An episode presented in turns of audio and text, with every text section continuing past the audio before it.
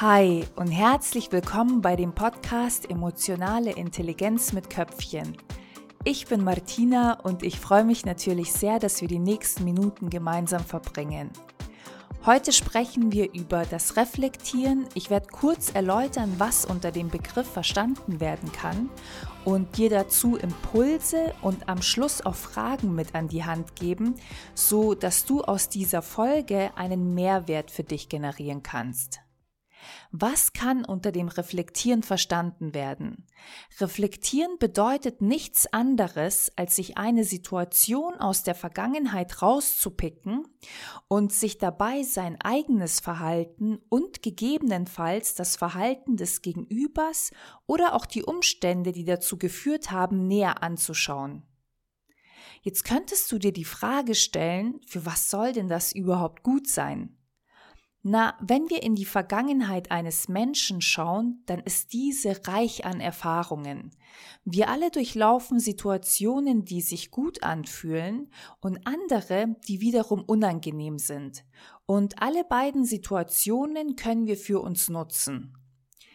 Die Erfahrungen beispielshalber, die sich für uns gut anfühlen, können uns Aufschluss darüber geben, was für uns individuell funktioniert, von was wir mehr machen können oder verstärkt in unserem Leben einsetzen können.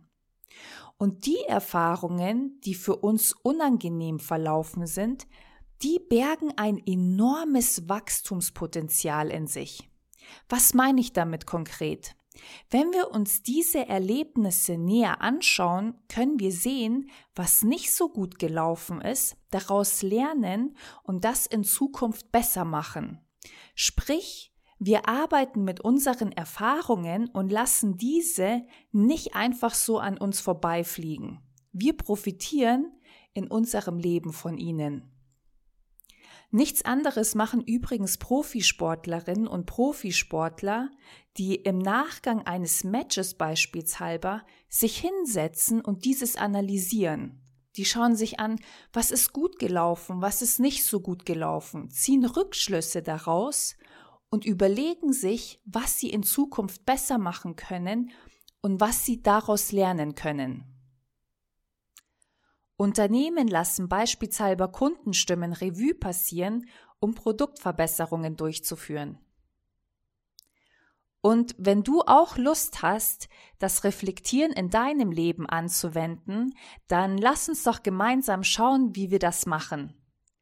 Dazu kannst du dir gerne eine Situation aus deiner Vergangenheit raussuchen, irgendeine, die dir passend zu dem Thema gerade in den Kopf kommt und dir ein Blatt Papier und ein Stift rausnehmen, denn ich habe paar Fragen, die ich mit dir teilen möchte, die dich in diesem Prozess unterstützen werden. Die erste Frage ist, was ist konkret in dieser Situation passiert?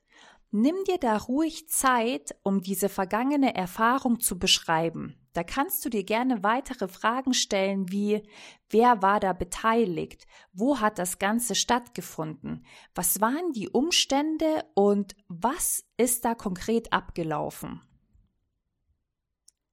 Die nächste Frage ist, wie hast du dich dabei gefühlt?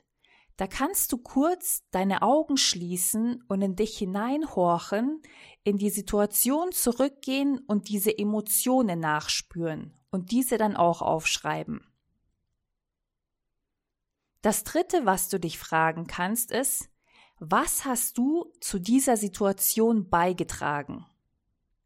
Eine ganz spannende Frage, wo du darüber reflektieren kannst, was sind denn die Gedankengänge gewesen und dementsprechend die Verhaltensweisen, die dich in diese Situation gebracht haben. Die vorletzte Frage, was ist dir jetzt bewusst, was dir vorher nicht bewusst war? Schau dir an, was du aus dieser Situation ziehen kannst, was du daraus lernen kannst und was du jetzt weißt, was du vorher einfach nicht wissen konntest. Und die letzte Frage, wie kannst du dieses Wissen praktisch in deinem Leben anwenden? Und hier können dir noch zusätzliche Überlegungen helfen, wie auf was möchtest du in Zukunft mehr achten, wie macht sich die Veränderung in deinem Leben bemerkbar in Form von deinen Gedanken, neuen Perspektiven, die du dazu hast und eventuell auch einer neuen Verhaltensweise, die du an den Tag legst. Ich wünsche dir vom Herzen, dass dir das Reflektieren Spaß macht dass du deine vergangenen Erfahrungen für eine bessere Zukunft nutzt.